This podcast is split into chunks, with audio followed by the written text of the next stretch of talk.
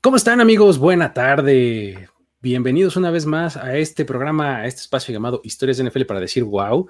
Eh, lo logramos, fíjense, es hace un año calendario, básicamente. Estábamos comenzando este programa y pues el día de hoy vamos a hacer un poquito de remembranza, ¿no, Mike?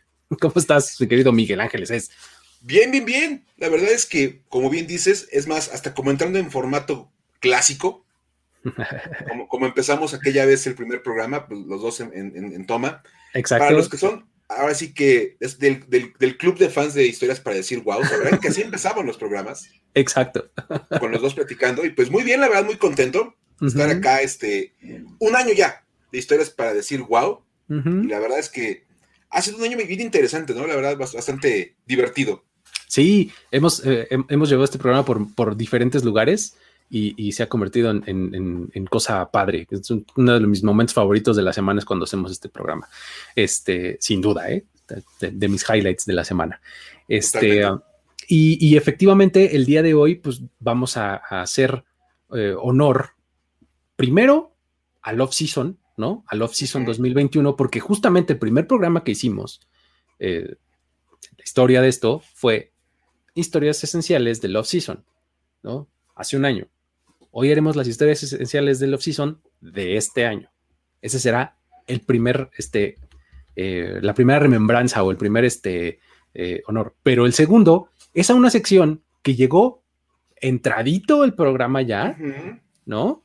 Pero que llegó muy cerca del corazón a todo el mundo, ¿no? Vamos a, vamos a hacer, ¿qué, Michael? ¿El, cómo se llama el premio? Vamos a entregar el que seguramente va a volver uno de los premios más importantes del NFL, el premio Urban Mayor a la historia para decir güey del año. Exacto, exacto. No saben, de verdad, yo creo que en cosa de nada vamos a estar en los NFL Honors entregando este premio ya así como parte de todo el... Mike y yo con smoking, así, entregando la estatuilla de un Urban Meyer, así. un Urban Meyer dorado, imagínate nada más, estar padre, ¿no? Se va a ver bien. para la historia para decir güey más grande de todo el año. Entonces, va a estar bueno este programa. Va a estar bueno. Vamos, este, vamos a comenzar con, con las historias esenciales de este de, de Love Season, porque tenemos 10 y pues cada una da para un poquito de plática. Entonces, pues en una de esas se nos hace un poquito largo el programa, ¿no? Pero ustedes sabemos que aguantan y, este, y les va a gustar, ¿no? Entonces, eh, ¿qué te parece si empezamos con la primera, Mike? Échanosla. Va vamos a empezar con la primera, que es que la vacuna nos una. Porque los que viven en México saben que esa es como una de las campañas que han hecho por el tema de la vacunación contra el COVID. Y si queda claro algo es que en Estados Unidos todo ha hecho menos unir a, los jugadores. La verdad es que ha sido todo lo contrario. Eh, hay que decir que el tema de la vacunación es bastante extraño en los Estados Unidos porque es una cosa súper accesible. No es como de que no es como de que te dan tu nombre y tu lista y que tu día que te toca ir a. No, no, no, no. Tú puedes llegar a grupo de edad y que. No, no, no, no. No, no, no. O sea, de verdad. que por ciclo zodiacal. No, no. O sea, acá. sí, todos los nacidos de, entre 20 y 30 años que sean Pisces. Ajá, exacto. Pueden venir tal día. Y tú, no. Allá tú llegas a una farmacia y simplemente pues, pides la vacuna y te la ponen. Y hasta te dejan elegir cuál quieres. Ajá, tengo Moderna, tengo Pfizer, tengo. Exacto, ¿no? Ajá. Entonces, total que una cosa totalmente distinta. La NFL procuró obviamente acercar a los expertos con los equipos de la NFL, o los, equipos de la liga, para tratar de convencerlos de que pues era muy bueno vacunarse porque pues reduce riesgos. Ojo, un punto importante que ha sido como tema de discusión y que todo el mundo tenemos claro. El vacunarte no, no impide que te enfermes. No va a evitarlo. Pero reduce enormemente las complicaciones y te llegas a contagiar. Pero enormemente es, de verdad enormemente. O sea, si acaso tienes un poquito de escurrimiento nasal y una tosecilla ahí, listo. Echas. Eso versus muerte, literalmente. Una semana en tu casa contra estar intubado en un hospital a punto de morir o morir, creo que es como mucha diferencia. Sí. Y por ahí creo que va mucho el tema de, la vacuna. Entonces, la NFL no le pidió a los jugadores de manera explícita que se vacunaran, no, no están obligando a nadie, y ha dejado que sea una cuestión de, libre albedrío. Y obviamente, ya sabes que ha habido de todo. Cuando dicen que lo que tú quieras, Ya Eso abre la puerta para todo, de verdad. Sí, ya valió. Vamos, eh, incluso se, llegó a hablar de, que si los equipos no, llegaban a vacunarse o, tenían problemas de COVID durante la temporada, había riesgo de que los partidos no pudieran ser reprogramados. Mm, ah, llegaremos. Ese, fue momentazo, ¿eh? Momentazo, momentazo, totalmente. Que el NFL, que el NFL, la verdad es que hay que decirlo, está manejando mucho el tema de las consecuencias.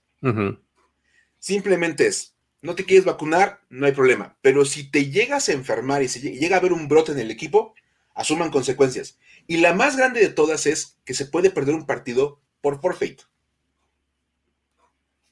Eso que le decían en la mesa, ¿no? O algo así. una cosa así como de perderlo en la mesa, realmente por default, pues eso puede pasar. Obviamente ha habido de todo se supone que todos los, integrantes del staff de los equipos tienen que estar vacunados para estar en contacto con los jugadores. Y eso provocó la salida de dos entrenadores, uno en Nueva Inglaterra y uno en Minnesota. Sí, les corrieron de plano así de... Yo no me quiero vacunar. Ah, no hay problema, ahí está la salida, señor. Por supuesto. y creo que ahí también incluso la NFL puso que había un periodo para entregar una, una, como una, una excepción religiosa o médica para no vacunarte. Pues dio la salida, bueno. Realmente, si, tenías una cosa bien fundamentada, no tenías más que hacer el trámite, ¿no? Era literal te llegar con tu carta de vida, por mi religión yo no me puedo vacunar, o por una cuestión médica no me puedo vacunar, y fin del problema. Pero no, pues no hacías nada, entonces vas para afuera. Y bueno, obviamente ha habido jugadores importantes, jugadores en roles de liderazgo en sus equipos, que han tenido este la, de plano la, cara tan limpia de decir yo no me vacuno y no me voy a vacunar y frases legendarias como ya, ya, platicaremos, pero empezamos con Cam Newton. Ajá, exacto, por ejemplo. no. Carson Wentz, que también. No, no le va a entrar. Darius Leonard. por ejemplo. El castillo de naipes llamado Indianapolis Colts, ¿me estás diciendo? La bomba de tiempo, llamado Indianapolis Colts. Exacto. Y obviamente el famosísimo y legendario Cole Beasley. Claro. Que prefiere morir viviendo. El tipo, en, a partir de ese momento, se convirtió en un meme.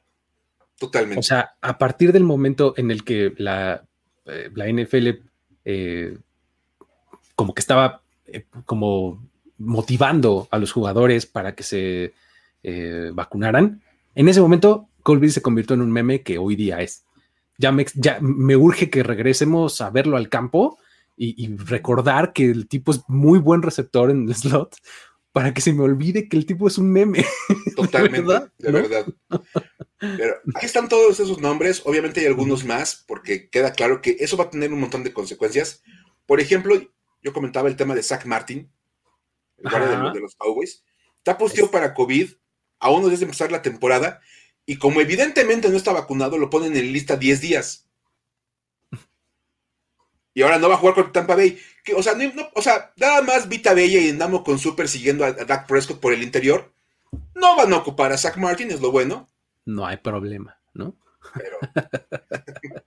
vamos, hay, que dar como esa primera historia que ha sido como de las que han corrido por todo el off-season. Sí, la, de las, la, de las, vacunaciones, ¿no? Este, y fue cuando, este, eh, o sea, esto de las consecuencias y demás, o sea, a mí me, pareció como que la NFL le dio así como un super batazo a, a, lo de los forfeits, pero sobre todo cuando dijo, va a ser forfeit y ninguno de los dos equipos involucrados en el partido van a poder cobrar el sueldo de esa semana. ¡Oh!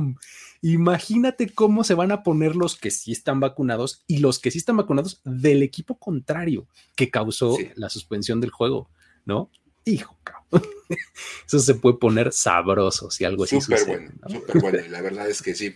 Ahora, hay que decir que eso ha tenido un buen resultado. Preguntaba por acá Fer Contreras, eh, no, perdón, eh, Olger mm. Rosales, si tenemos, el último comentario, si tenemos algún porcentaje de vacunados la NFL está alegando que anda por arriba del 90%.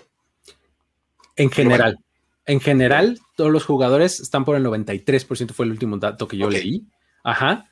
Eh, de todos los jugadores. Pero hay equipos que tienen rangos mucho más bajos.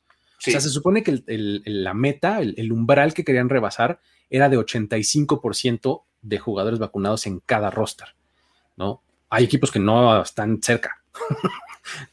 Que se ha estado moviendo obviamente por, por los cortes, todo, pero vamos, digamos que hay equipos que andan en el 100, que por ahí los Falcons creo que eran el Los Falcons y los Buccaneers, exactamente, son, dos, son los dos equipos que se sabe así abiertamente que salieron a decir, estamos al 100% vacunados. Todos vacunados. Entonces, bueno, ahí está el asunto. Pero esa es como la primera historia. Ha, habido otras, ¿no, Luis? Sí, digo, eh, otra que es de, de, un montón de puntos a seguir es el juego de las sillas de los corebacks. ¿no? Este offseason nos trajo un movedero de corebacks por todos lados. ¿no?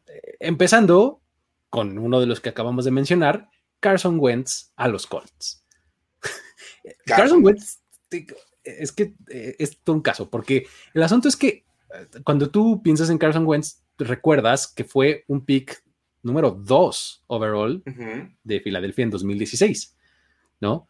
Eh, y pues bueno, resulta que unos años después, en el primer año de elegibilidad para extender el contrato de un novato es el tercero, ¿no? Entonces, en 2019, Filadelfia luego, luego, pum, le paga su contratote de su extensión de así millonaria. Y dos años después, en 2020, dijeron, no, ¿sabes que Ya nos arrepentimos. Ese MVP que estuviste a punto de ser en 2017 ya no está aquí en, este cuerpo. Llégale, ¿no? Y lo mandaron a los Colts, ¿no? Eh, Indianapolis, feliz de la vida porque además este, allá está Frank Reich, ¿no? Como coach, que fue justamente el coach que, con el que tuvo mayor éxito en, aquel año en 2017.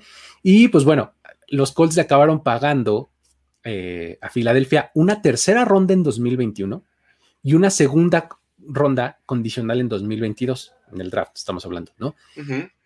Esta segunda ronda condicional de 2022 se convierte en pick de primera ronda si Carson Wentz cumple con una de dos condiciones. Primera, si cumple con el 75% de los snaps ofensivos en la temporada de 2021, se convierte en primera. O si juega el 70% de los snaps ofensivos y los Colts califican a playoffs, entonces también se convierte en primera ronda. Y ahora es así como tenemos a Wentz en los Colts, teniendo un offseason también súper ajetreado, que si el pie, que si la lesión, que si el COVID, que si todo, le ha pasado a Carson Wentz. Toda su carrera todo le ha pasado a Carson Wentz, verdad. Otros movimientos, Mike, de, también de quarterback, ¿por qué no nos echas otro? Otro, por ejemplo, uno que se quiso como mucho ruido es el de Matthew Stafford a los Rams. Absolutamente. Eh, uno de tus corebacks favoritos, que a mí también me gusta mucho, Matthew Stafford. Creo que es un cuate que ambos opinamos que merece mucha mejor suerte en la vida. Y parece que la va a recibir. Llega al sistema ofensivo de Sean McVay con la defensiva de los Rams. De repente ahí estuvo como bastante interesante. Y bueno, en este cambio, involucró una selección de tercera ronda del 2021. Dos selecciones de primera ronda, que obviamente ahí le metieron para ponerle así como saborcito al cambio. Y ya, pues nada más para agregar a Jared Goff como de decoración. sí, exacto. El moño, ¿no? Así de... Sí. Ahí te va Jared Goff. Mira, para que tengas que poner de titular. mira, no te va a estorbar, llévatelo, ¿no? ya no vas a tener a Matthew Stafford, puedes poner a Jared Goff de titular. No es muy bueno, pero pues ahí, lo vas a tener. Tampoco es como que aspires a mucho como Detroit, entonces por ahí se la aventaron. La verdad es que fue un cambio pues, muy a favor de los Rams en el tema de las expectativas. Sí, digo, de, un poco también concatenado con el anterior, ¿no? Porque hablábamos de Wentz como el pick número 2 de 2016, pues el 1 fue Jared Goff. Por cierto. un pick antes de, Carson Wentz fue eh, Jared Goff a los Rams ese, ese año, en 2016. Eh, y otros dos que vinieron un poquito también de la mano fue el primero, el de Sam Darnold a los Panthers, ¿no? Ahí el trade estuvo bastante sencillo, por así decirlo, ¿no? Involucró este, los Panthers entregando una selección de sexta ronda y una de segunda en, 2022. O sea, sexta ronda en 2021, el draft anterior, y este, una de cuarta en 2022, ¿no? Eh, fue sencillito, pero pues ya Sam Darnold buscando ahí eh, revivir su carrera después de ser este, el, pick 3 del draft de los Jets. nueva administración, nuevo head coach, nuevos Jets, este, pues allá va Sam Darnold, ¿no? Este, y pues llega a, los Panthers en donde estaba un tal Teddy Bridgewater, ¿no? Ahí, este, pues él era el titular la temporada pasada, ¿no? Medio se lesionó y todo, pero pues mal, mal, mal, no lo hizo. Mal no lo hizo. Sí, no, por supuesto. Entonces, ahí Teddy Bridgewater estaba como ya medio sobrando y otro, otro de los equipos que estaba buscando quarterback este, este offseason fueron los Broncos y dijeron, yo lo quiero, échamelo para acá, ¿no? Eh, unos, unas semanas después de que llegó Darnold, eh, pues entonces los Broncos dan una selección de sexta ronda en 2021 por Teddy Bridgewater y listo, ¿no? Lo curioso aquí, lo curioso aquí, está, está bien bueno, es que es la segunda vez en la que un equipo cambia a Teddy Bridgewater tras la llegada de Sam Darnold. o sea, ¿cómo? Fíjate, en 2018, los Jets firmaron a Teddy Bridgewater como agente libre en marzo, ¿no? En abril, en la posición 3, toman a Darnold y lo mandan a otro lado. Lo cambian. a los Saints, si mal no recuerdo. A los Saints, efectivamente, lo mandan a los Saints, ¿no? y esta, este, este, este offseason le volvió a pasar lo mismo. Llega Sam Darnold y otra vez vas de salida. Fuera. ¿Qué te puedo decir? pero hubo un, último movimiento de bueno, ¿no? Hubo uno más, que ese no fue por cambios, ese simplemente llegó como agente libre, pero puede ser un cambio que afecte obviamente todo el panorama de la, de la, división en la que se encuentra, y es Ryan Fitzpatrick. Ryan Fitzpatrick llega a Washington, que de verdad fue aparte como el gran movimiento de la agencia libre para, para Washington en esta, en esta cuestión del coreback. Por ese rumor que buscaron varios corebacks, al final se quedaron con Fitzpatrick que venía de estar en Miami, la verdad haciendo las cosas bastante bien ahí, cumpliendo la función de, llantitas de entrenamiento de, de Tua Bailoa. las, las llantitas de entrenamiento de la bici de Tua, ¿no? Tua andaba como en bicicleta, pero con llantitas entrenadoras, y eso era Ryan Fitzpatrick. Exacto. Porque nomás le empezaba a ir mal a Tua y lo sacaban para que entrara Fitzpatrick. Exacto. Por ahí salió el no look pass y toda la onda de, de Fitzpatrick, todo el asunto contra Raiders. La verdad es que este, bastante, bastante buen movimiento. Y hubo otros que se quedaron en el tintero. Que por ahí hubo, ¿no, Luis? Sí, sí, o sea, hubo, hubo quarterbacks que estaban buscando ahí, este, como desesperados, eh, viendo a ver qué hacían y eh, haciendo medio escándalo y demás, que fueron tres: Russell Wilson, Aaron Rodgers y Deshaun Watson, ¿no? Digo, Wilson y Rodgers un poquito fueron víctimas del efecto Tom Brady, ¿no? De este poder de decisión para construir el roster que tuvo Tom Brady en, Tampa Bay. Y pues ellos levantaron la mano y dijeron, oye, yo también quiero. A mí dame línea ofensiva, decía Russell Wilson, ¿no? Este, y Aaron Rodgers decía, no, pues a mí dame eh, buenas armas, ¿no? De ahí, haciéndose la víctima, como dicen, ¿no? haciéndose la víctima, ¿no? Y, pues bueno, Watson eh, fue todo menos víctima, ¿no? En este offseason, entonces, este, ahorita platicamos del caso, ¿no? Llegaremos ahí. De hecho, pues lo que sigue. Exacto. Digamos, hablando de Dishon Watson, que todo empezó como un poquito como, como chistoso, como de, niño de kinder, de ya no quiero estar aquí, quiero a mi mamá porque ya no quiero jugar en Houston y... Me duele la panza, vengan por mí, ¿no? Así. de verdad, de ver a la Missy llorar. Ajá. Ay, no, ya no quiero jugar aquí porque ya vi al gerente general y no me gusta. Una cosa bien chistosa, empezó así como en drama de, uh Watson y luego se volvió un drama, pero contra Dishon Watson. Nada más, el angelito enfrenta 22 demandas civiles, nada más, que lo acusan todas de tener conductas coercitivas y lascivas. O sea, para ponerlo en español básico, de acoso sexual. Sí, de verdad. Hay además 10 demandas eh, de, 10 víctimas que lo acusan de tal cual de con cargos ante la policía. Sí, o sea, digamos como, penales, ¿no? Digamos. Penales. Ya ante juez. En un principio eran como 30 casos nada más, así como de un abogado que decía, tengo 30 casos contra Dishon Watson, 30 personas que lo acusan, y ya 10 ya se metieron directamente a un juzgado a meter la demanda de manera formal y hay una acusación civil. Entonces esto está, severo. Es más, llegó un punto en el que eh, Watson se quería ir de Houston, pero no por cambiar de equipo. Sino ya fuga. Espérate, porque la verdad está terrible su caso. Los Texans han, manejado ahí como una cuestión medio rara con él porque no lo quieren cortar. Porque dicen, no, pues es que qué tal si a la mejor dicen que no, no, pasó nada. ¿Qué tal que es inocente? ¿No? Presunción de inocencia. ¿Qué tal que las 30 se equivocaron? Y pues al, rato sí puede jugar. Y entonces, aparte, han estado pidiendo todo el año sus tres selecciones de primera ronda, más una de segunda y lo que le, los que le quieres dar. Y un jugador titular de la defensiva, por favor, ¿no? O sea, piden, piden como si fuera un jugador que no tiene, bueno, ni una multa de, de tránsito, de verdad. Exacto. Nadie quiere pagar eso, por ahí los equipos de repente salen nombres, pero nada.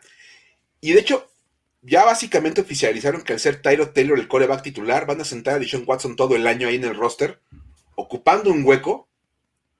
O sea, van a un dineral. Van a pagarle muchísimo dinero por ocupar un lugar en el roster y por ser el único equipo que vaya con 52 jugadores semana con semana. Exacto. A los partidos. La verdad es que está este, bastante, bastante chistoso. Y lo mejor fue que en todo el training camp no hizo básicamente nada. Porque se reportó, más entraba. Ahí estuvo, ¿no? Porque pues si no le multaban, ¿no? nada más ahí hubo un momento en el que creo que jugó de safety un, par de jugadas y eso fue todo lo que hizo. Hazme el favor, ese fue el colmo. Cuando dijeron, ah, pues, voy de safety. ¿Neta? De verdad, o sea, fue, fue ya, fue hasta como una burla, de verdad, ahí, el tema de John Watson. Sí, está muy caño. Y el drama que anduvo más o menos en las mismas, en el, pero en el tema de, ah, ya no quiero y sí quiero y no quiero, pero aparte siendo el, el, el, colmo de la, del passive aggressiveness, fue el otro, ¿no, Luis? Exacto, sí, sí, sí, el, famosísimo este, llamado The Last Dance, ¿no? De Aaron Rodgers. Ahorita vamos a llegar a, cómo destruimos toda esta narrativa, ¿no? Pero Vamos a un poco a recapitularlo, porque estamos partiendo del, punto de que pues, ustedes están como resucitando de así de, la hibernación, ¿no? Y este, pues el caso Aaron Rodgers también fue otro que se extendió todo el off-season. De hecho, antes del off-season ya estaba empezando, porque todo comenzó en la conferencia de prensa que dio después del partido del campeonato de conferencia de la NFC, ¿no? Ya sabes que siempre el coreback y algunos jugadores, los coaches, los que toman el podium después del partido y hacen una que otra declaración, contestan preguntas, además, pues, Aaron Rodgers venía de perder otras dos, ¿no? Este, esta era otra, una más, ¿no? A su cuenta, frustrado y demás, se le notaba y se avienta la, una declaración que más o menos decía algo así como, no estoy muy seguro de mi futuro con el equipo. En ese momento le prendió así a la mecha, de, una mecha larga, larga, larga que nos iba a durar este, todo el off-season, ¿no? Eh, la bomba.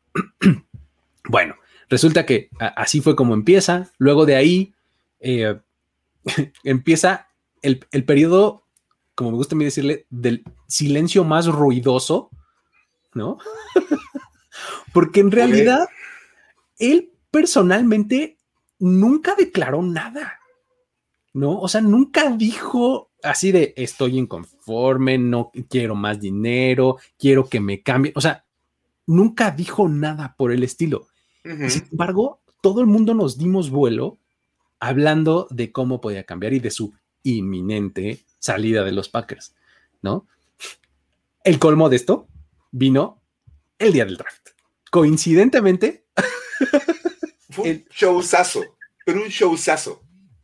Sí, sí, sí. E, es que ese día, en la mañana del día de la primera ronda, jueves, este, Adam Schefter tuitea, ah, los Broncos están cerca de conseguir un trade por Aaron Rodgers.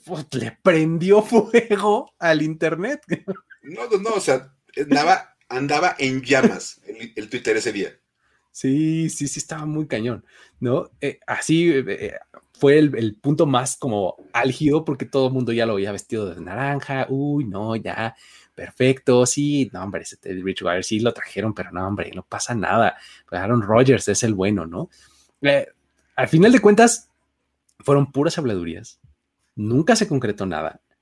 Y de ahí vino un off-season o sea, ya cuando empezó en realidad el off-season, que es después del draft, ¿no? Que realmente empieza el verdadero off-season, este, em- empezó un, un periodo en el que, pues, fue host de Jeopardy, ¿no? Y todo el mundo lo alababa, así, ¿no? A tal grado de decir, no, mira, es que ahí está su alternativa. Aaron Rodgers se va a retirar de los Packers utilizando como host. herramienta de negociación el si no me das lo que quiero, me voy a Jeopardy. ¿No? se fue de vacaciones con su nueva prometida. Este, o sea, empezó Se ahí. perdió los minicampamentos por eso. Claro, pues, estaba de vacaciones, ¿no? Este, de repente, eh, en una entrevista, eh, así ya sabes, como son ahora, así como por Zoom o por cualquier cuestión este, remota, sale con una playera que decía, I'm offended, ¿no? Esa fue su única declaración, una playera. Y todo mundo le sacó como 14 mil interpretaciones a la playera. Exacto, ¿no? Luego de ahí vino la segunda edición de este torneo que hacen de golf, él y Tom Brady, ¿no? Con los golfistas famosos. Y ahí, pues obviamente todo el mundo quería ahí como meter ahí preguntas así cizañosas ahí con curva ahí, con gancho así de hoy. ¿Y cómo ves en la semana uno contra los osos y no sé qué? ¿No? Es porque había un oso por ahí en, Sí. ¿no? Este, ¿y cómo ves ahí ese, ese bear que viene por ahí en la semana uno? ¿Qué? ¿Cómo lo? Así como tratando de sacarle algo y ya veremos, ¿no? Estamos, este, ¿no? Vemos, ¿no? Se aventaba el, Ya veremos. ya veremos, o sea, no decía sí, no, quién sabe, o sea, insoportable, ¿no? Al final. Aparte, sí, como dicen por acá los comentarios, tenía el look de gringo en Puerto Escondido. Ah, sí, Sí. totalmente. Totalmente. Aparte, perfeccionó el, el look. Sí. Este, um, y pues bueno, eh, después de eso, eh, o durante todo ese, ese periodo, se hablaba mucho de no, pues es que se va a arreglar con una cuestión de dinero y no, pues le van a adelantar este, van una lana o le van a dar una extensión o ay, eso se va a arreglar no sé cuánto. Pero pues de repente nos empezamos a dar cuenta que en realidad no se trataba de dinero, ¿no? A final de cuentas, se acabó presentando el primer día del training camp, que era obligatorísimo ya estar ahí, si no era multa. Llegó, entrenó el primer día del, training camp y al terminar se subió al podio a dar una conferencia de prensa y agárrense porque se descoció, ¿no? o sea, todo lo que no dijo en meses, en esos, ¿qué será? 15 minutos, 10 minutos que agarró el micrófono, dijo de todo, ¿no? Así de, no, es que yo no estoy conforme cómo trataran aquí a los veteranos y dejaron ir a mis cuates y que si Donald Driver y que si AJ Hawk y que si Randall Cobb y que, o sea, es que cómo es posible, así, ¿no? Y entonces, a todo mundo, ¿no? Le tiró ahí. Final de cuentas, pero acabó con coreback talk de, pero estoy muy contento de estar aquí y este, vamos a mejorar como equipo, y, ¿no? O sea, Claro, claro, por supuesto. ¿no? Y, y pues a partir de ese momento y de una foto que suben eh, él y Davante Adams a su Instagram de manera simultánea, eh, diciendo con, con una leyendita que decía The Last Dance, ¿no? Y lo peor, lo peor, la foto era de Jordan y Pippen. Exacto. Yo no sé si se juntaron a ver un binge watch del documental o, porque, porque de ahí agarró fuego esto de, Last Dance de los Packers, ¿no? O sea, ¿cómo? ¿Por qué tienes un Last Dance si has llegado a una serie de finales de conferencia que todas has perdido? Tu first dance fue hace casi 11 años, Sí. ¿no? Digamos que del- el tema de los Bulls era porque habían ganado seis campeonatos en ocho años. Cinco. Queremos un último. O sea, ¿no? tenemos cinco campeonatos en, siete años. Queremos un último campeonato porque aparte hemos ganado un montón y queremos cerrar con un último baile. Exacto. O sea, pues, ¿No? suena bien. Está bueno, ¿no? Y Green Bay sonó terrible, sí, horrible. espantoso. Y pues sí. Ahora, al final de cuentas, ¿qué ganó Aaron Rodgers después de todo esto? A Randall Cobb. o sea, porque decían, no, pero pues va a ganar control de su contrato y este se va a salir cuando él quiera. Pues, pues, no. O sea, Al final de cuentas, su contrato es básicamente el mismo que tenía antes. ¿Lo van a, lo pueden terminar cuando quieran? Pues sí, eso no cambia, ¿no? O sea, probablemente juegue este año y no más en los Packers, sí, pero eso no es gracias a que haya hecho una gran negociación. De, no. no. Ganó a Randall Cobb en su roster. y a los Packers les costó una sexta ronda. Me encanta que Jorge tenga. Jordan es Davante Adams y Rogers es Pippen. además, además. Aparte, Jordan es, Pippen. Uh. Pero bueno. Es más, y si metemos a Aaron Jones, Jordan ya pasa a ser Rodman. Exacto. ya, ya es medio Luke Longley, ¿no? Pero bueno, no, entramos en esos temas de, mezclar a los Packers y a los Bulls. Sí, es medio Tony Kukoc, ¿no? Un jugador ahí que entraba de vez en cuando. Ahí estaba, pero pues como que dependía de los demás. Exacto. Por supuesto. Ay, no puede ser. Y bueno, eso, bueno, estuvo bueno. Oye, no manches, creo que me, me sé como como 12 jugadores de esos Bulls fácil. Sí, por supuesto, ¿no? Con todos los jugadores ahí de, ese equipazo que eran los Bulls, pero no estamos hablando de básquetbol. Algún día ah, platicamos de básquetbol. Un día platicamos de básquet, pero bueno. Este, vámonos a otra historia, ¿no? Vamos a otra historia. Y dejemos hablar de Aaron Rodgers y sus amigos de hace 11 años y hablemos de la generación del 2021. Exacto. Parte de la historia de, este offseason fue, primero que nada, los cinco nuevos corebacks que llegaron al NFL para ser titulares básicamente todos. Si no en la semana 1, en algún momento de la temporada seguramente van a ser titulares. Trevor Lawrence, que llega para los Jaguars como esta gran selección de primera ronda y que, bueno, él ya estaba anunciado desde hace dos años que va a ser el pick número uno cuando él pudiera llegar al NFL. Exacto. Zach Wilson, que este cuate sí salió de la nada, verdaderamente, pero llegó absolutamente por todos lados.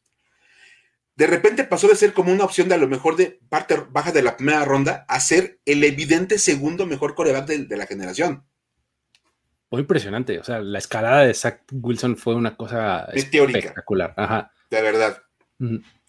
Luego, Justin Fields, que viene con este dramita ahí del tema de los corebacks de Ohio State, que hasta tenemos por ahí un programa donde hablamos de eso. Exacto. Pero llega y, de hecho, lo que, le, hizo en pretemporada lo tiene, pero en los cuartos de la luna en Chicago y todo el mundo ya pide que Andy Dalton, bueno, casi casi hasta exiliado. Sí, sí, sí. De la ciudad. Entonces. Es la peste, Andy Dalton. Llévense. Terrible. Trey Lance, Trey Lance, la verdad, este, que también llegó como una gran promesa, parecía que iba a ser como la segunda selección global, al final no lo es, llega a San Francisco, por ahí de repente Jimmy Garoppolo todavía aguanta, como que, como que no puede vencer la belleza de Jimmy Garoppolo, Trey Lance. Exacto, es que está cañón. está, está muy difícil, la verdad. Yo, sé de muchos que le van a San Francisco nada más por Jimmy Garoppolo. Sí, no los culpo.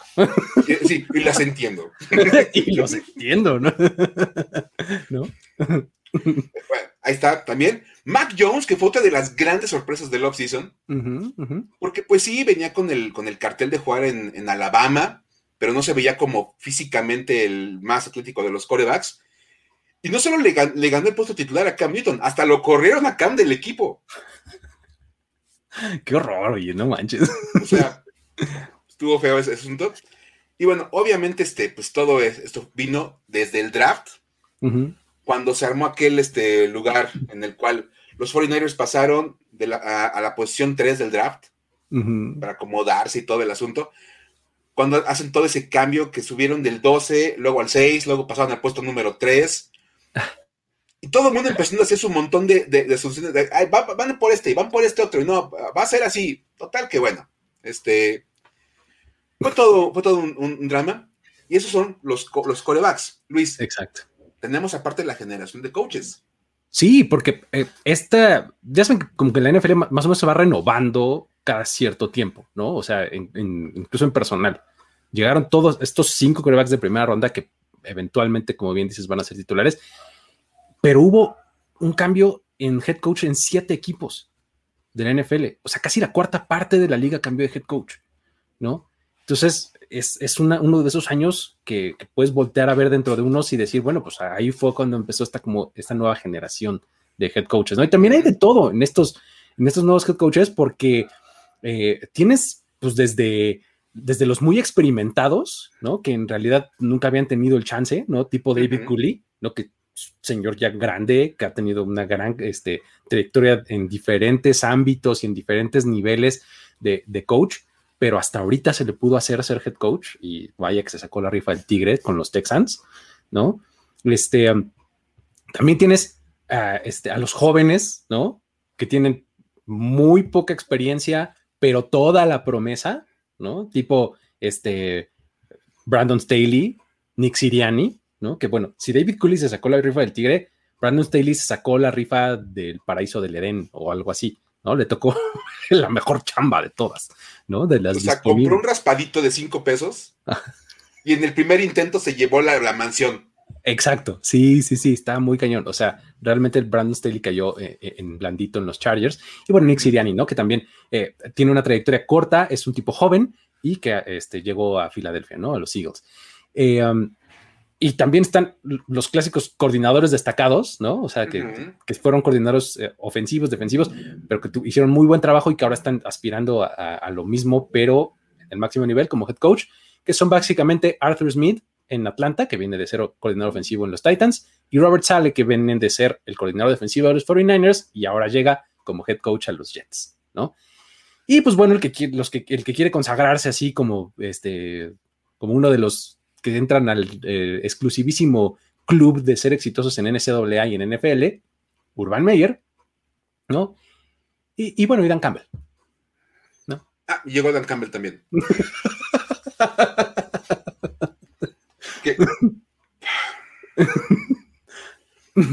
el punto más genial, de verdad, de, Dan Campbell como head coach es que cuando dio el, corte a Rosa de 53 no había pateadores. es que se ha aventado unos buenos momentos, Dan Campbell. O sea, ahorita platicamos un poquito más de sus historias, pero sí.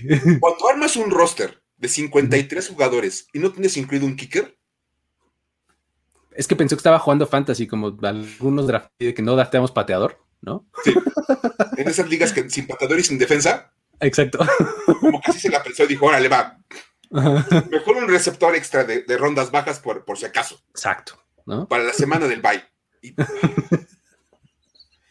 Algo así. Ahí, está, Dan Campbell. Ahí está sí, Dan Campbell, verdad. Desde sus momentos de vamos a este, morder eh, rótulas hasta este su dos ventis con tres shots o cuatro shots de espresso cada uno. O sea, tipos también se está convirtiendo en un meme padrísimo, Dan Campbell.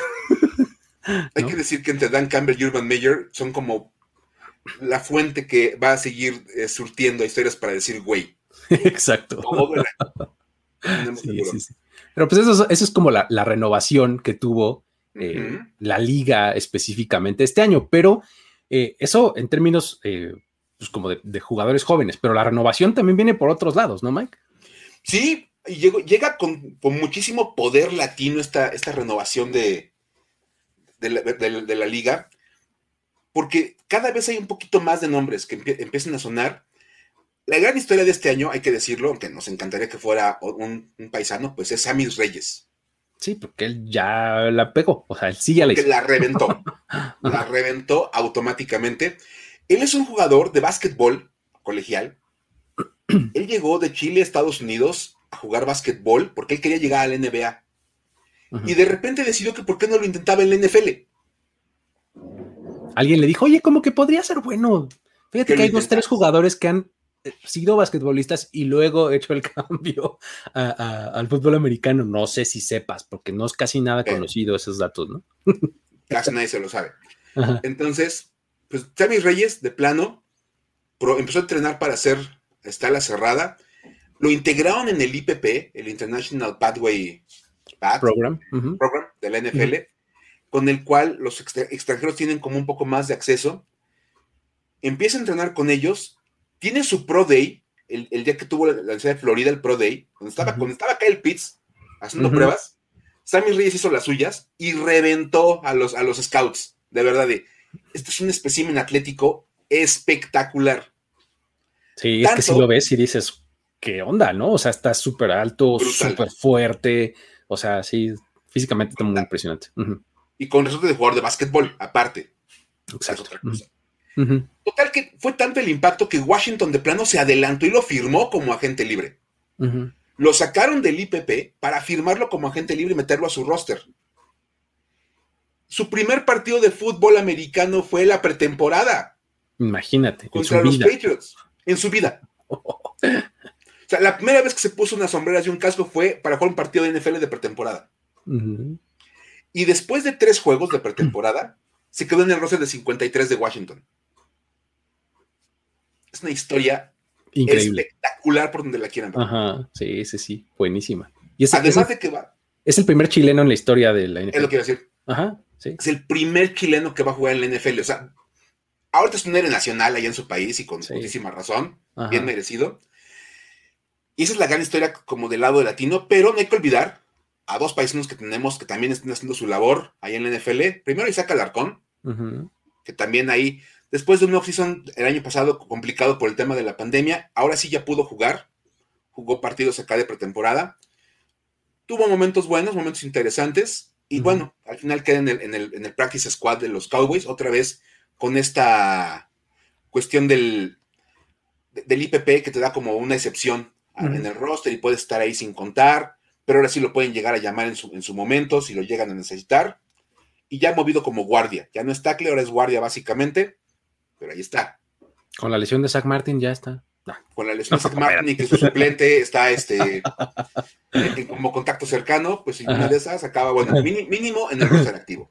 hacer. Ok, ok. Pensemos positivo, Luis. Está bien, está bien. Piénsalo por nuestro país, Luis. Exacto, como dijera el chicharito, ¿no? Sí, pensamos en cosas muchas. Y bueno, el otro es Alfredo Gutiérrez, eh, también este, un jugador de línea ofensiva. Él, fue asignado con en el IPP a San Francisco, tuvo algunos momentos y está en el, Practice Squad como todo jugador del IPP que está empezando a aprender como a vivir en el nivel de NFL. Pero ya son tres. Exacto.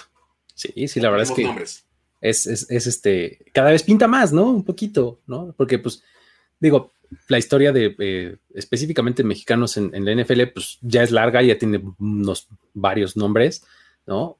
Pero tantos y de diferentes lugares de Latinoamérica, pues entonces empieza a ver, empieza a ver más padre, ¿no? Y, con este, además, con este detalle de que además les permitieron poner la bandera de su país en, la parte de atrás del casco, ¿no?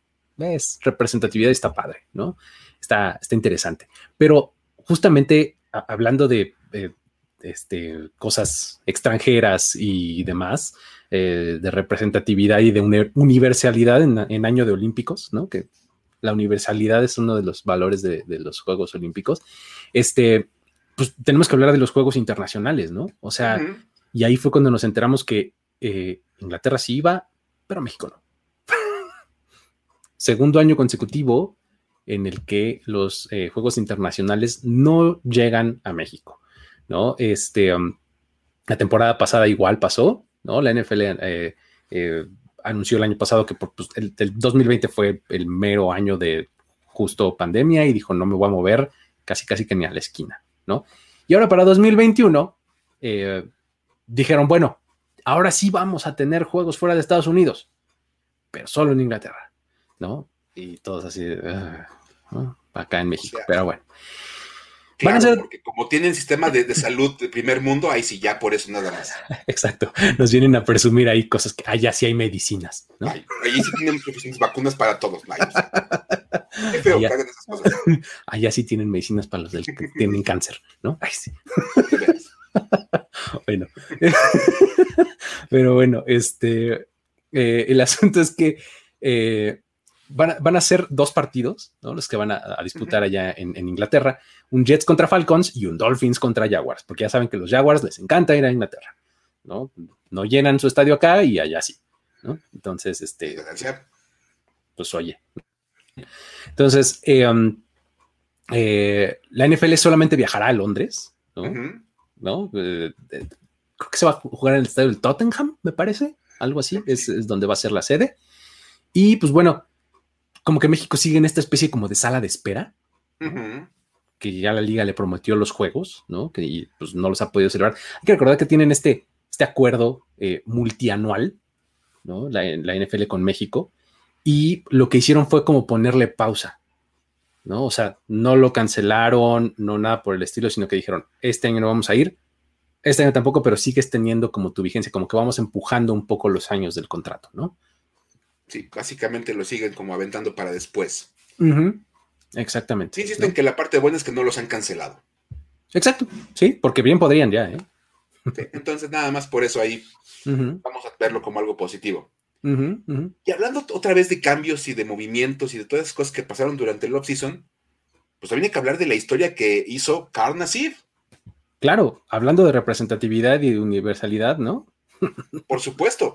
Carl Nassif, este jugador defensivo de los Raiders, se puso, puso, su nombre en la historia al ser el primer jugador activo en declararse abiertamente gay. Y lo hizo durante el off-season.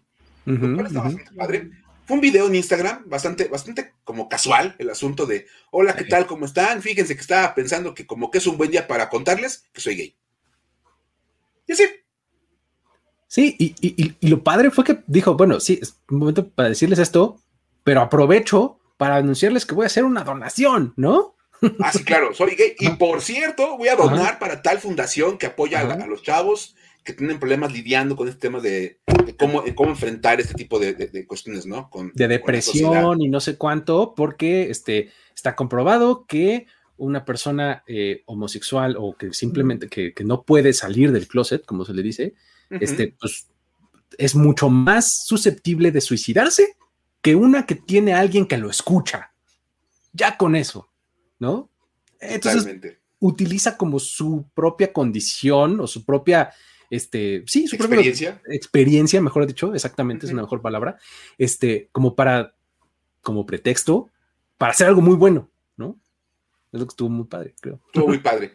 Obviamente la respuesta de los compañeros ha sido muy buena, todos los jugadores de NFL le han mandado mensajes de apoyo, la misma NFL le mandó un mensaje como diciendo, estamos contigo, qué bueno que hiciste eso, por ahí que ayudan más donaciones a este tipo de fundaciones, un poco más de visibilidad a lo que hacen este tipo de organizaciones. Y bueno, como cuando los Raiders dan su, corte 53, Carl Nassib era parte del roster, y es parte del roster de 53, oficialmente se vuelve el primer jugador en activo gay del NFL. Porque es que recordar que por ahí está habido algunos casos como este chico de los Rams, este... Michael Sam se llamaba. Michael Sam. Que a fin de cuentas sí estaba en el equipo, pero lo dieron de baja antes de armar el roster final, entonces por eso no, no contabiliza como activo de, de, temporada porque aparte de la costumbre que los jugadores de NFL que son, que son gays o que han sido gays, simplemente lo anunciaban años después de su retiro. Ya nada más como el, la, nota al pie ahí en su, en su vida. Como de, ah, por cierto, sí, jugué en la NFL 15 años y pues siempre fui gay. Quedaba más como en el cuento. Ahora sí hay más representatividad en el tema de Carl Nassib es gay, ahí está y va a jugar con, en un equipo y no, hay, y no hay mayor problema. Y ojalá sea una cosa que al final de cuentas, como alguien dijo en ese momento, que ni siquiera es necesario tener que andar dando explicaciones. Que deje de ser noticia. Es, es hacia donde vamos. O sea, es, hacia donde deberíamos de apuntar, ¿no? Totalmente. Pero hoy día es totalmente necesario que estas cosas sean noticia. En nuestra realidad es necesario que sean noticia. Sí, para que algún día. hacia adelante, ojalá lleguemos ahí. ¿no? Para que algún día dejen de ser noticia, hoy tienen que ser noticia. Sí, sí, exactamente. Para allá vamos. Sí, sí, sí, así es. Pero bueno, hablando, hablando de, cosas este, menos, gratas, caray. También tenemos la historia de el 15 Minute Report. Así de, este asunto que, bueno, creo que eh, hablando justamente de estos temas en donde queremos llegar a lugares mejores, este, pues, este tipo de situaciones no ayudan, ¿no? Estamos hablando del reporte de Beth Wilkinson tras la investigación al Washington Football Team, ¿no? Hay que este, recordar que pues, de todas las acusaciones que tuvieron de acoso sexual en contra este, de, ejecutivos, del mismo Dan Snyder, de todos en Washington, y pues a raíz de eso se llevó a cabo una investigación al interior del equipo, ¿no? Y pues los resultados fueron extraños, ¿no? Por decir una palabra, ¿no? Este, Beth Wilkinson, que era la encargada de dirigir la investigación, reportó de forma oral sus hallazgos. O sea, nada de un reporte, no, no, no, no. O sea, no, no le enseñando en la universidad que era engargolado, este, no, no, no. no, era, llegó y dio su reporte oral y Obviamente con esto, lo más grave del asunto es que pues elimina la posibilidad de que quede cualquier registro y cualquier evidencia, cualquier precedente, ¿no? De un asunto pues tan grave como el que se suscitó en el Washington Football Team por varios años. O sea, vamos, ni siquiera sabemos cuántos años fueron porque pues se quedó en una plática. Es que no hay nada. No, no hay ninguna referencia. Sí, sí, sí, sí. Y, y, pues ya, así con esto se dio el proverbial carpetazo al tema. Y pues este, el ambiente laboral tóxico en Washington y todo esto, pues ya quedó resuelto, ¿no? Entre comillas, ¿no? Ahí pues obviamente creo que están lejos de resolverse porque no es una cosa así de que le bajas el switch y ya, se acabó. Sí. Hay que decir que ¿No? Snyder también fue muy inteligente porque despidieron a varias de esas personas que estaban acusadas antes de que salieran las acusaciones. Entonces eso fue como una manera bastante tranquila de simplemente de, sacar a la gente que está involucrada con eso. Y luego, va, pues va, sí, ya, ya lo encontraron, platícame qué pasó, pero ya no trabajan acá. Y hay que dar como con eso. Y bueno. Sí. pasemos a cosas más agradables, la verdad. Este, que bueno, tuvimos aparte en este offseason, además del regreso de la pretemporada, una nueva encarnación de la pretemporada. Exacto. Una nueva versión, la pretemporada de 3 y la temporada de 17. Una cosa que nunca habíamos visto en la, NFL. Hay que decir que este es el primer año en la historia de la liga que la pretemporada se juega tan recortada. Eso es la, pretemporada más breve en la historia de la, de la, NFL. Desde que la pretemporada se usa como una herramienta para, para entrenar a los equipos. La razón es bien simple. Los niños por fin consiguieron lo que querían. Un partido más de temporada regular una cosa que han peleado por años, por de verdad, muchísimo tiempo. De hecho, el objetivo es llegar a 18. Abusados, porque en un par de años se hace realidad. Entonces, hablaremos del 2-18, pero de momento es el 3-17. La NFL por fin consiguió que les aprobaran el partido 17 de temporada regular. Obviamente, pues ahí pudieron aprovechar y empujar un poquito con el tema de perdimos dinero por la pandemia. Entonces, un partido más temporada regular nos va a dar como mucha chance de mejorar nuestros ingresos para el siguiente año. Y obviamente, pues eso se obtiene sacrificando a la pretemporada, un juego de, pretemporada. Hay que recordar que el NFL empezó a jugar partidos de pretemporada de manera más organizada en los 70s, que se fusionan las dos ligas. Y se jugaban seis partidos de pretemporada y 14 de temporada regular. La pretemporada larguísima. Era un show. Sí en el 99 del 99 al 2001, hay que decir que estuvo curiosísima, porque había 31 equipos. Entonces no te daba para que todos jugaran el mismo, en la misma semana. Sobraba uno. Entonces metieron un par de partidos en, la semana del juego del Salón de la Fama, como para medio reacomodar y que todo el mundo tuviera sus cuatro juegos.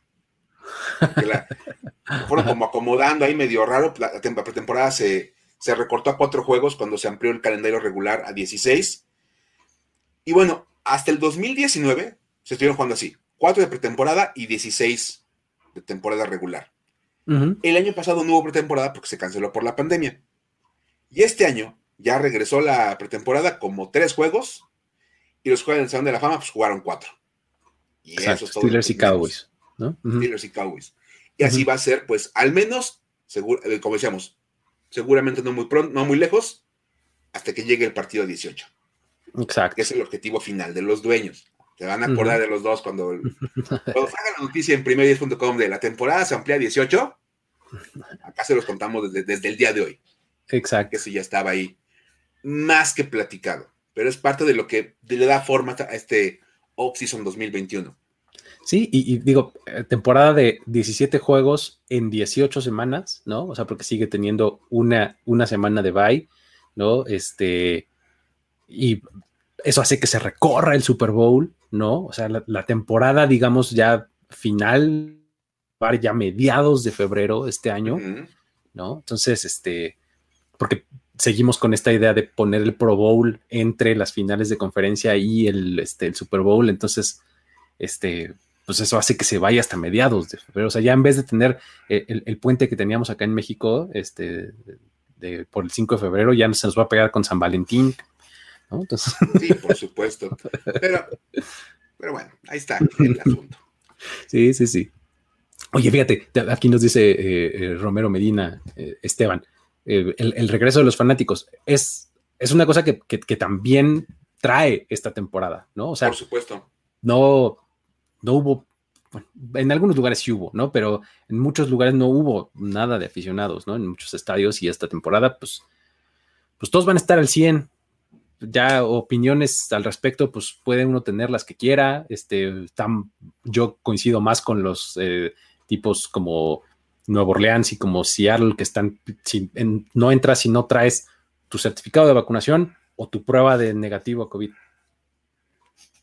Perfecto, ¿no? Más seguro, ¿no? Claro. Porque, porque si no, pues sí está todavía como medio riesgoso el asunto, pero bueno. Por ahí están. Ahí, están las, las 10 historias esenciales de este, de este off-season 2021. Pero eh, yo sé que todos ustedes están aquí por, por lo que viene, ¿no, Mike? Venga, por favor. Por supuesto, porque a fin de cuentas no, estamos celebrando el primer aniversario de este programa, nada más contando historias de, todo el off-season, haciendo esta referencia al primer programa que tuvimos de, este, de, este, de estas historias vamos también a platicarles de el primer premio Urban Mayer a la historia para decir güey del año. Porque desde que se terminó el, el, Comparagor y empezaron las historias para decir güey, nadie ha salido más veces en, este, en esta sección que Urban Mayer. De hecho, podría haber historia para decir güey de Urban Meyer esta misma semana. Cuando dan el corte a 53 jugadores, Urban Meyer dice que el que estuvieran vacunados o no fue factor para determinar a quién corrían y a quién no. Eso no se dice, Ron Meyer. Y los Jaguars tuvieron que salir con un comunicado automático de eso no es cierto. ¿Verdad que no? ¿Verdad que no es cierto, Urban? no podemos hacer la historia para decir güey esta semana porque tenemos que contar quiénes son los nominados. Ha habido muchísimas historias para decir güey, la verdad, en, este, en este periodo que hemos manejado. Y nos dimos a la tarea de revisarlas todas el buen Luis eligió tres, yo elegí tres. Les vamos a poner una votación en redes sociales para que nos hagan favor de elegir cuál de esas va a ser la mejor historia. Exacto. Vamos a presentarlas aquí, ¿no? Este, y, Rapidito, contaditas. Ajá, y ustedes nos van a decir, pues, ¿cuál es la que más les gustó? ¿No? Este, eh, vamos eh, una y una, ¿no? Me aviéntate una y yo echo la otra. Vamos, voy a empezar con una de las tres que yo elegí, la primera es la carrera, la carrera de Bill O'Brien como, como gerente general de los Texans. Desde cambiar a jugadores por selecciones de draft, o sea, veteranos, firmar a corredores como Carlos Hyde, andar cambiando al Larry Tonsil, este, bueno, le, regaló la franquicia a Miami porque les dio que cuántas selecciones de draft por Larry Tonsil. Básicamente el desarmado total de los Texans es obra, la obra maestra de Bill O'Brien.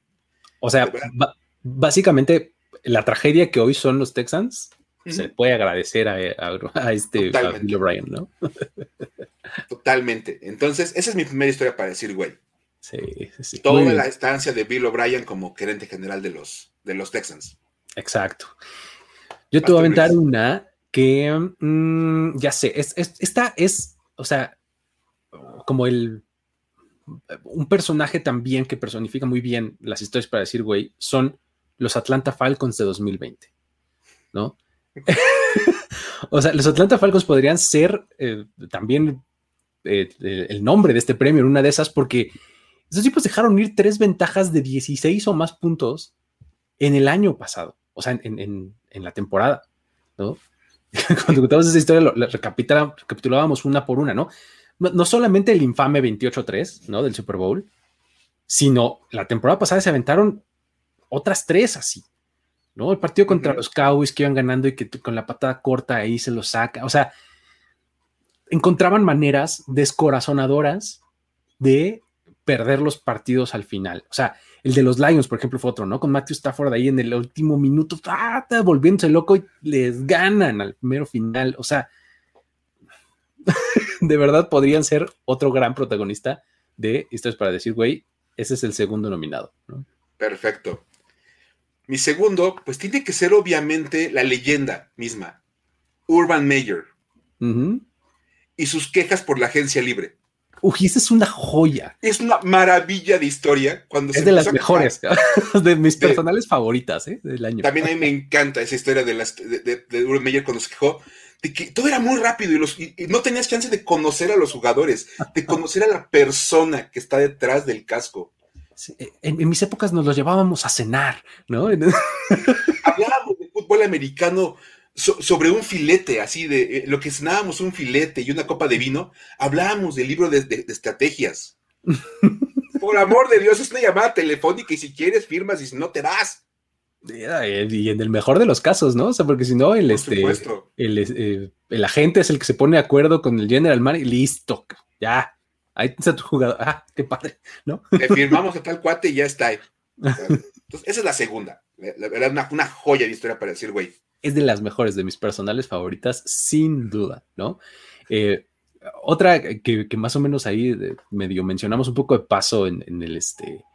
Eh, cuando estábamos platicando antes, es los Lions en el minicamp sin corebacks.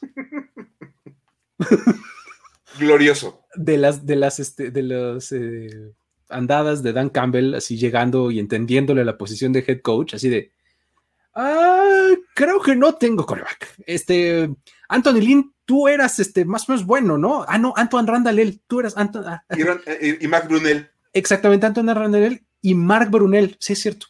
Van de corebacks. ¿No? Porque no se acordó que era mini campamento de novatos y no había ningún coreback novato. Exacto.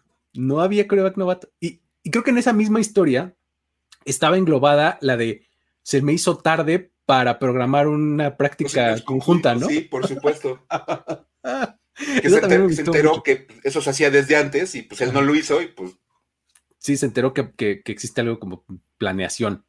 Sí, se, se enteró que las agendas existen. Exacto, ¿no?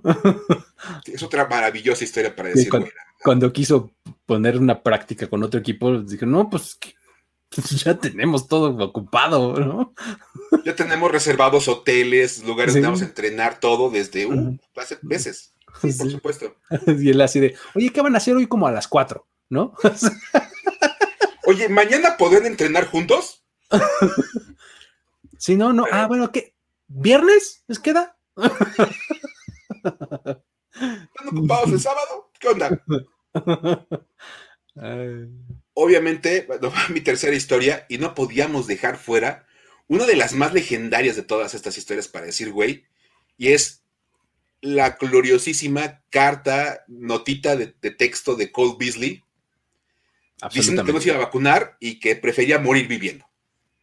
Sí, el, el remate de, de, prefiero morir viviendo es lo que lleva a esto al siguiente nivel. No, lo puso en un nivel verdaderamente mitológico, el asunto de, de Cole Beasley, el prefiero morir viviendo. Por ahí alguien en Twitter nos mandó este, la imagen de, de, la frase así, el fondo negro con la letra de, en cursiva. De, una, una maravilla, una maravilla.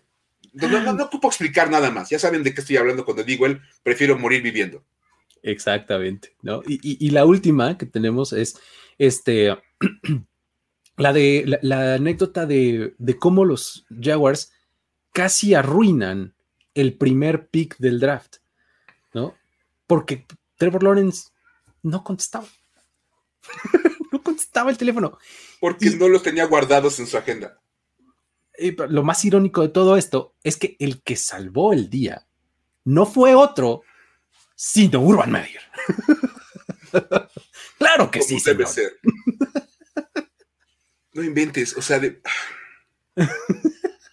en aquella época lo comentamos de, oye, le, le, avisas en las entrevistas previas de, mira, te vamos a pasar unos números uh -huh. de para que los guardes, hablar.